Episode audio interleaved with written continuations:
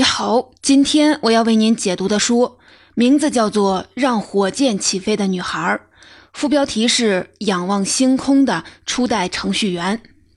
这本书的主角是一群女孩，她们将早期的导弹送上天空，让火箭飞越了太平洋，帮助美国发射第一颗卫星。她们是一群数学尖子。是人力计算机，也是美国国家航空航天局，也就是 NASA 最早的一批计算机程序员。他们是在航空科技领域工作的职业女性，在人类宇宙探索史上留下了浓墨重彩的一笔。直到今天，他们编写的程序依然在宇宙当中运行着。这本书的作者是娜塔莉亚·霍尔特，她曾是麻省总医院。麻省理工学院和哈佛大学的研究员，他写这本书是出于一个巧合。他给即将出生的女儿起名字，想起了一个名字叫艾莉诺·弗朗西斯。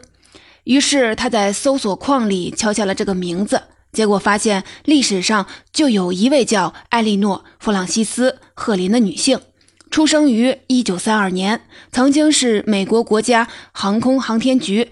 喷气推进实验室的一位科学家，喷气推进实验室缩写为 JPL，是 NASA 的一个下属机构，主要工作是用无人飞行器探索太阳系。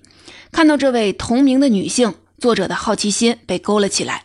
难道在二十世纪五十年代，NASA 就有女性的科学家了吗？在搜索资料的过程当中，作者就发现了最早任职于 NASA 的女孩们的故事，也就是我们今天这本书的主人公们。二十世纪四五十年代，GPL 招募了一群女孩来完成所有关键的计算工作，他们是 “computer” 这个词最早的指代，也就是计算员。他们的工作就是依据实验反馈的海量信息，用纸笔计算弹道、飞行器结构、推进剂等等的数据，参与航天项目的测控和管理。因此，他们也被调侃称为“人力计算机”。今天，我们就来了解一下这群出色的女性的故事。我将分成两个部分为您解读这本书。在第一部分当中，我们来聊聊在航空航天史中，他们都完成了什么任务，他们的故事是怎样的一段人类太空的探索史。在第二部分中，我们转入微观视角，来了解这些女性的工作与生活，以及她们遇到的困难和挑战。故事要从一个被称作“自杀小队”的小团体说起。二十世纪四十年代，有三个热爱科幻和火箭的男孩组成了一个小团体。他们爱在加州理工学院里鼓捣火箭，在校园里制造出了不少的麻烦，所以被人戏称为“自杀小队”。在当时，火箭还是一门边缘学科。当时的飞机靠活塞发动机推动螺旋桨来旋转，喷气式飞机发动机还处于实验阶段，那更复杂的火箭发动机就更是痴人说梦了。当时自杀小队的主要成员弗兰克向一位教授请教了火箭问题时，教授就教训他说：“你是一个大傻瓜，你想干的事儿根本不可能成功，火箭不能在太空中运行。”在当时，把火箭绑到飞机上的主意非常的科幻，人们也普遍的认为，正经的科学家和工程师不会跑去搞火箭。但总有人有探索太空的梦想，也陆续的有一些新成员加入了这个队伍。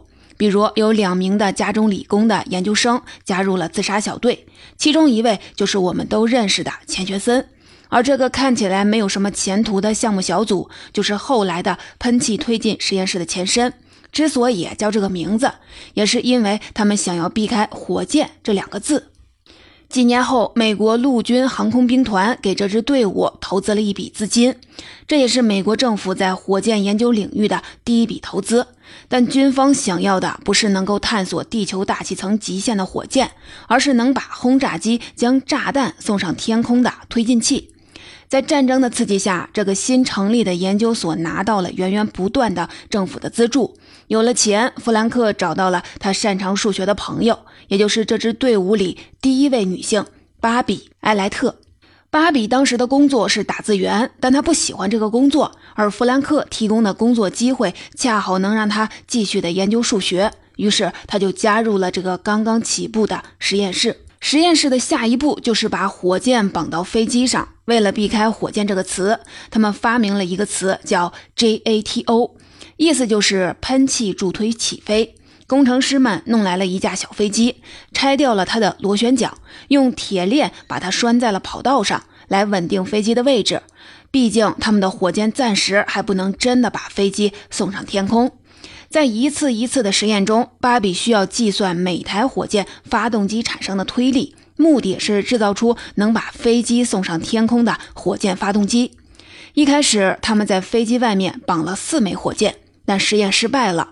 加到六枚时，飞机终于拖着铁链升到了空中。他们第一次看到了梦想当中的火箭飞机成真的曙光。当他们给飞机加装上了十二个 JATO 单元，解开了锁链，小飞机飞上了天。这也是美国历史上第一次完全由火箭驱动的飞行试验。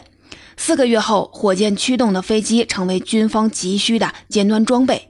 只用了一年时间，JPL 就把道格拉斯 A-20A 轰炸机送上了天空。JPL 的订单和投资源源不断。团队的规模扩大了，也有几名新的计算员加入了进来，而计算室里的几位员工恰好全是女性。她们每天捏着铅笔在纸上完成计算，把一组组的数字带入到一个个复杂而精巧的方程中，手指上都结出了厚厚的茧子，把数据堆在了办公桌上，慢慢就堆成了一堵纸墙。随着实验室的扩张，弗兰克提拔了一名叫做梅西的计算员来管理这个部门，同时负责这个部门的人员招聘。也正是在梅西的主导下，GPL 的计算部门成为了一支真正的娘子军。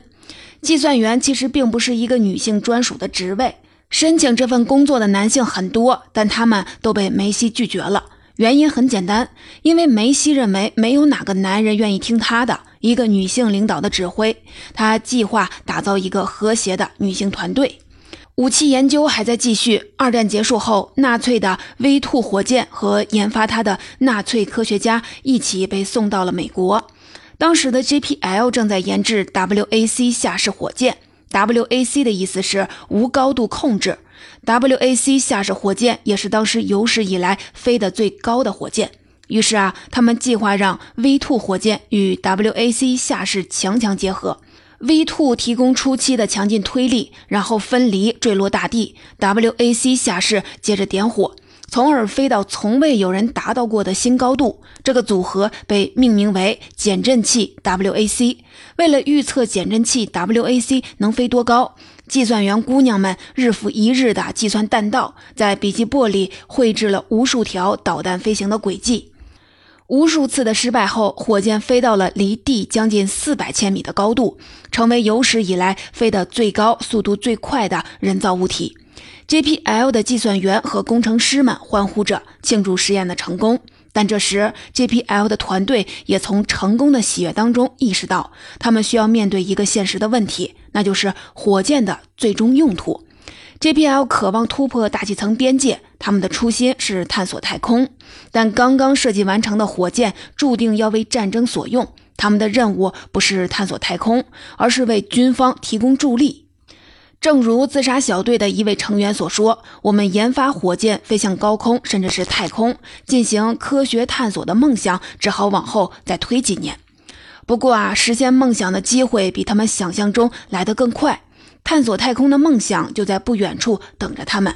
一九五四年，也就是 JPL 创立十八年后，JPL 的主任皮克林提议启动人造卫星项目，作为美国对国际地球物理年的献礼。”从一九五七年七月到一九五八年十二月，活跃的太阳活动有利于各国开展科研项目。JPL 开始了轨道飞行器计划，也就是制造第一颗人造卫星。对发射第一颗卫星的争夺，拉开了激烈的太空竞赛的序幕。美国和苏联展开了激烈的竞争，美国内部的陆军、海军、空军也都在为了卫星暗暗的较劲儿。JPL 打算制造逐级点火的多级火箭，让卫星摆脱地球引力，穿越大气层进入轨道。随着紧锣密鼓的研发，团队内部的情绪也越来越兴奋，因为他们正在摆脱制造战争机器带来的心理负担，回归到探索太空的初心。遗憾的是，美国国防部特殊能力委员会最终选择了海军的卫星 JPL 的提案落选了。美国政府希望 JPL 继续把研究的重点放在导弹上。虽然轨道飞行器计划流产了，但 JPL 还是不想放弃制造卫星，于是他们开始悄悄地进行研发。在美国海军卫星计划举步维艰，JPL 秘密研发卫星的时候，苏联成功发射了世界上第一颗人造地球卫星——斯普特尼克一号。美国晚了一步，迫于压力，艾森豪威尔政府终于允许 JPL 发射卫星。而这时，美国国会里也开始有人提出，应该组建一个独立的太空管理局，也就是后来的 NASA。消息传来，JPL 的计算员姑娘们都高兴地跳了起来。他们之前秘密研发的卫星终于有机会升上太空了。女计算机员们开始夜以继日地一遍一遍地验算飞行轨迹，计算温度、速度、压力对设备的影响。每个人都绷紧了弦。在苏联发射第一颗卫星的三个月后，1958年1月31日晚，火箭开始点火，美国发射出了第一颗卫星“探险者”。火箭已经升空，人们能做的只剩下祈祷卫星成功入轨。这要看 JPL 的计算结果。数据通过电传打字机源源不断地送到计算员芭芭拉的手中，他的铅笔在纸上快速地飞舞着。著名物理学家理查德·费曼、JPL 的主任和加州理工的校长都在他身后等待着。九十分钟后，芭芭拉确认了卫星的位置与计算结果后，转身大声地宣布：“我们成功了！”在他身后，整个控制室都陷入了一片欢腾中。卫星发射成功后，美国的太空项目也逐渐的走入正轨。国家航空航天局成立，JPL 随后也正式成为 NASA 的一个部门，得到了冲出地球的许可，启动了一系列行星探索任务。但是在如火如荼的太空竞赛中，苏联又给了美国一次打击。继发射了第一颗卫星后，他们又发射了第一个飞越月球的飞船。第一个登陆月球的人造物体，也把第一个人类送进了太空。至此，太空竞赛的下一个项目就是在于谁是第一个踏上月球的人了。美国赢得了这个项目。一九六九年七月，在人类第一次进入太空的八年后，尼尔·阿姆斯特朗和巴兹·奥尔德林成为了第一批踏上月球的人类。在人类迈出一大步的背后，也凝结着计算员姑娘们的心血。在上文中，我们提到的减震器 WAC 是分级火箭技术的鼻祖。如果没有女孩们的计算，它不可能飞上天空。这次登月的火箭用的特殊的推进剂，也是计算员姑娘们当初帮助研发出来的。NASA 登月成功后，JPL 也即将展开历史上最具野心的项目。这一项目一度夭折，也几度的改了名字。它最终的名字是“旅行者计划”，这是一个挺浪漫的名字。顾名思义，JPL 要发射空间探测器，让它在太阳系当中来一次壮阔的旅行，并且像旅行青蛙一样，给人类寄回无数张的从未见过的明信片。提出这个计划，是因为有一个百年难遇的机会即将到来。二十世纪七十年代末，太阳的行星将排列成一百七十六年一遇的特殊的形状，几颗行星会靠得很近。海王星是最靠近太阳系边缘的行星，飞船原本需要三十年才能飞到海王星，而借助这次机会，这个时间缩短到了十三年。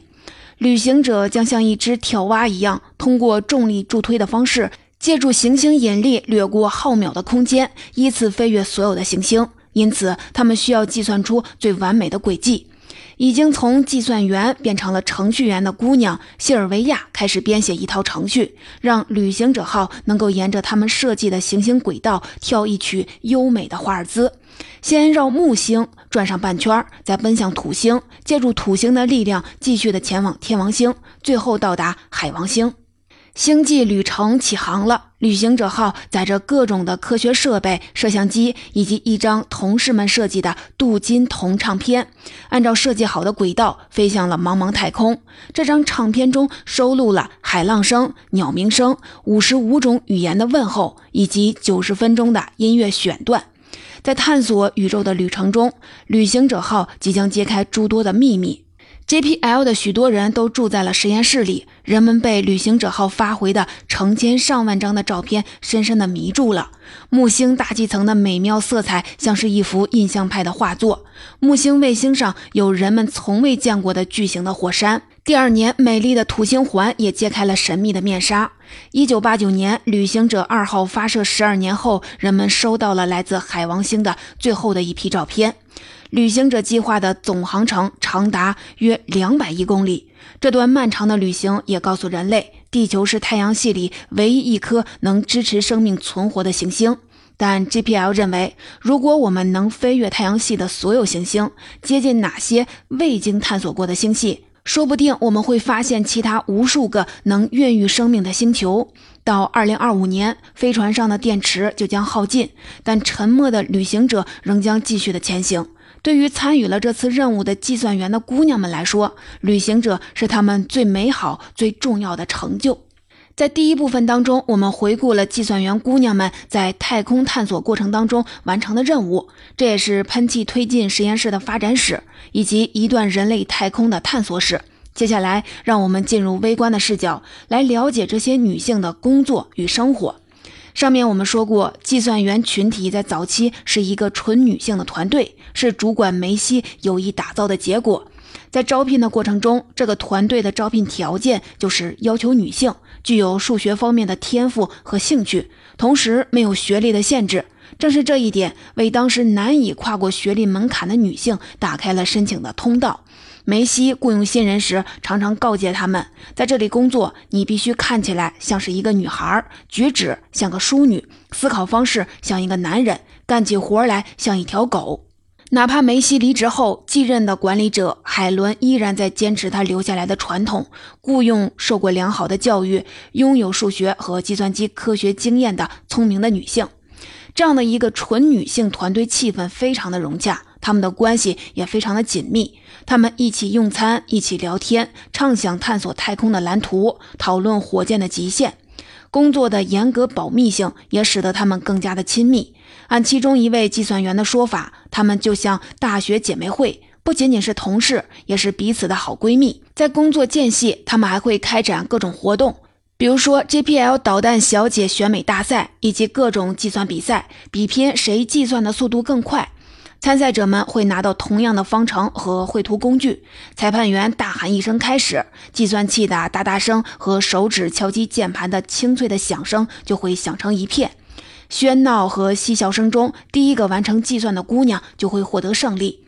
当然了，在工作与生活当中，这些女性也面临着各种不同的挑战。在工作中，性别歧视是当时无法回避的重要的问题。哪怕这些计算员姑娘与男性资历相当，她们也无法得到工程师的头衔。工作成果登上出版物，也很少出现他们的署名。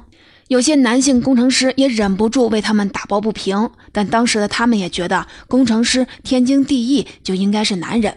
此外，怀孕也是一个严肃的问题。当时，大部分的美国女性婚后都会留在家里做主妇。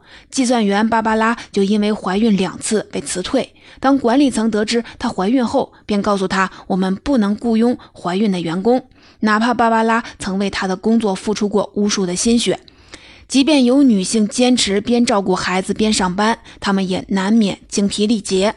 有一位计算员还曾开玩笑说：“等到咱们回到家里时，真正的工作才算开始。”但无论遇到了什么困难，这些女性都热爱着他们的工作。生育过两次的芭芭拉，每次也都被邀请重回岗位。后来，JPL 也为妈妈们做出了一些妥协，让他们能够有灵活的工作时间。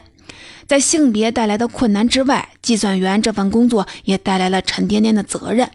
除了早期制造武器的道德困境，这份工作最直观的责任就是测试时的安全问题。在一次次的测试过程中，如果计算员的计算出现了失误，可能会引发爆炸，造成人员伤亡。比如有一次，一位叫做玛丽的计算员需要计算一款火箭喷嘴的开口尺寸，这一数据非常的重要，它决定了驱动火箭向上的推力有多大。玛丽把测试的结果交给了工程师，随后她突然意识到，交出的结果前她忘了开平方，而实验已经开始了。山那边传来了爆炸声，玛丽痛苦地等待着结果。幸运的是，这次事故没有造成伤亡。那几分钟痛苦的等待，就是在提醒他，在笔记簿上写下的数据和方程，不只是一串串的数字，他们还决定着同事的生死存亡。这些女性做着复杂繁重的工作，担负着沉甸甸的责任，她们的头衔悄然地发生了变化。如果你还记得的话，在第一部分当中，我们提到这些女性的头衔已经从计算员变成了程序员。没错，她们就是 NASA 的第一批程序员。在几十年内，她们的头衔从计算员到程序员，又变成了工程师。为什么会发生这样的变化呢？在计算员姑娘们刚刚进入这一工作领域的时候，计算完全依靠人力，也就是我们说的 computer 最初的意思，人力计算机。当第一台初代的 IBM 仪器进入了实验室后，它也不太受待见，因为这台庞大的机器经常出毛病。工程师和计算员们还是更喜欢手算。直到 NASA 成立后，计算工作主要依赖的还是人工，每个项目都离不开计算员的协助。不过，不断更新的 IBM 机器也在逐渐的突破人们的想象，他们的运算速度越来越快，能耗越来越低。女孩们开始学习计算机编程语言，她们先要编写程序，然后用打孔机在卡片上打出小孔，命令转化成了这些小孔，她们再把这些卡片塞进编译器，得到了另一套的打孔卡。IBM 的计算机能识别第二套卡片上的编程语言，最后输出计算员需要的结果。这一过程非常的复杂，但编程的世界深深的吸引着女孩们，她们觉得新机器非常的有趣。就在这时，人们开始担心电子计算机会取代人类的工作机会，计算员姑娘们也开始担心自己会被解雇。JBL 的电话接线员就被大量的解雇，新技术淘汰了成千上万名的接线员。不过，事实上，计算员这个职位的工作内容已经完全变了。计算员姑娘们悄然变成了 NASA 的第一批程序员，因为对他们来说，仅仅擅长数学已经不够了。JPL 开了编程课，来帮助女计算员们更新技能。他们已经逐渐的学会了在 IBM 的计算机上编写、修改和运行程序。实验室里百分之九十的编程工作都由这些女孩负责。JPL 的计算员凭借专业的计算机知识，为自己赢得了更加稳固的地位。与此同时，性别平等的抗议浪潮也在席卷美国，女性的社会角色也在悄然地发生改变。JPL 的女雇员的头衔继续变化，有些资深的女雇员正式成为了工程师。当凯瑟琳在一篇发表的论文当中看到自己的名字后面跟着“工程师”这个头衔的时候，她特别的惊讶，因为她从来没有在自己的名字后面看到过这三个字。对于他们来说，工程师的头衔远胜于什么导弹小姐选美大赛的桂冠。团队的招聘门槛越来越高，新员工必须拥有工程学学位，而当时大学的工程系才刚刚开始招收女学生。一九七零年，整个美国的工程学的学位获得者中，女性的比例不到百分之一。为了跨过这一障碍，主管海伦采取了一个曲线救国的方式。他先找到那些聪明的女孩，让她们来当程序员，然后再鼓励她们去上夜校进修工程学学位。以此来跨过这道门槛，在一代代人的努力下，女孩们把这间实验室塑造成了他们喜欢的模样。在美国各地的抗议者还在为女性争取权利的时候，他们已经创造出了一个欢迎女性的工作环境。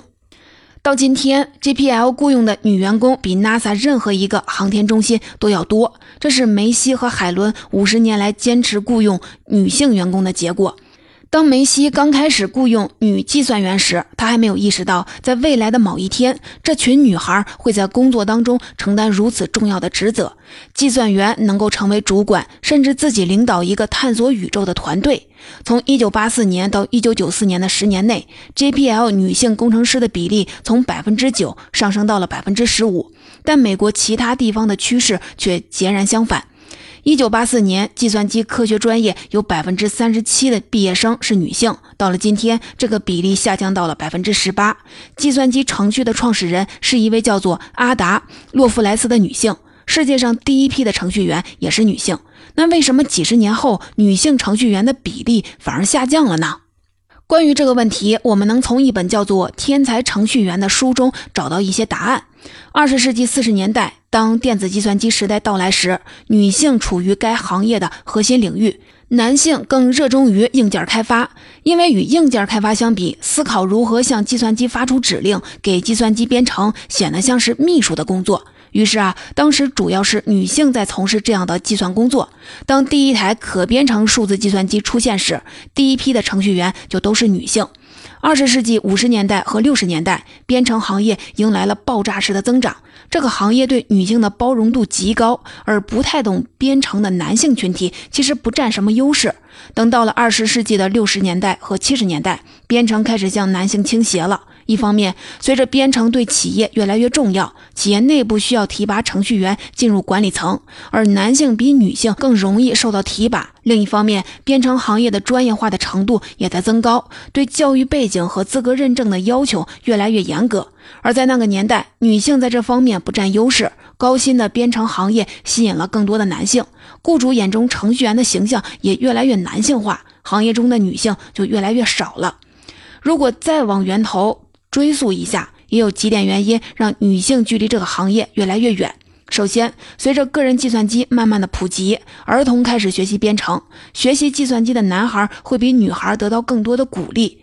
书呆子女孩不符合大众对女孩的期待。其次，编程文化圈子逐渐的被男性主宰，电影、小说等大众文化也在不断的强化男性程序员的形象，大众对程序员的理解越来越男性化。最后，在越来越被男性主导的计算机学科中，女性容易受到贬损或者是打击，她们在这方面的自我评价也大多低于男性。于是啊，大量的女性离开了计算科学专业，职场编程领域逐渐成了男性的天下。时至今日，无论是美国还是中国，无论是在学校还是在职场，男性程序员都明显的多于女性程序员。二零二二年，清华大学的计算机系的新生男女比例约为是四比一。不过，也有人在努力地改变这一点。美国卡内基梅隆大学就在通过改革鼓励女性学习计算机专业，比如建立更多小组来帮助女性学习计算机，降低对于过往的编程经验的要求。二零一八年时，卡内基梅隆计算机系的新生男女比例已经从过去的三比一降到了一比一。在计算机编程越来越普及，也越来越重要的未来，期待有更多的女性进入这一行业。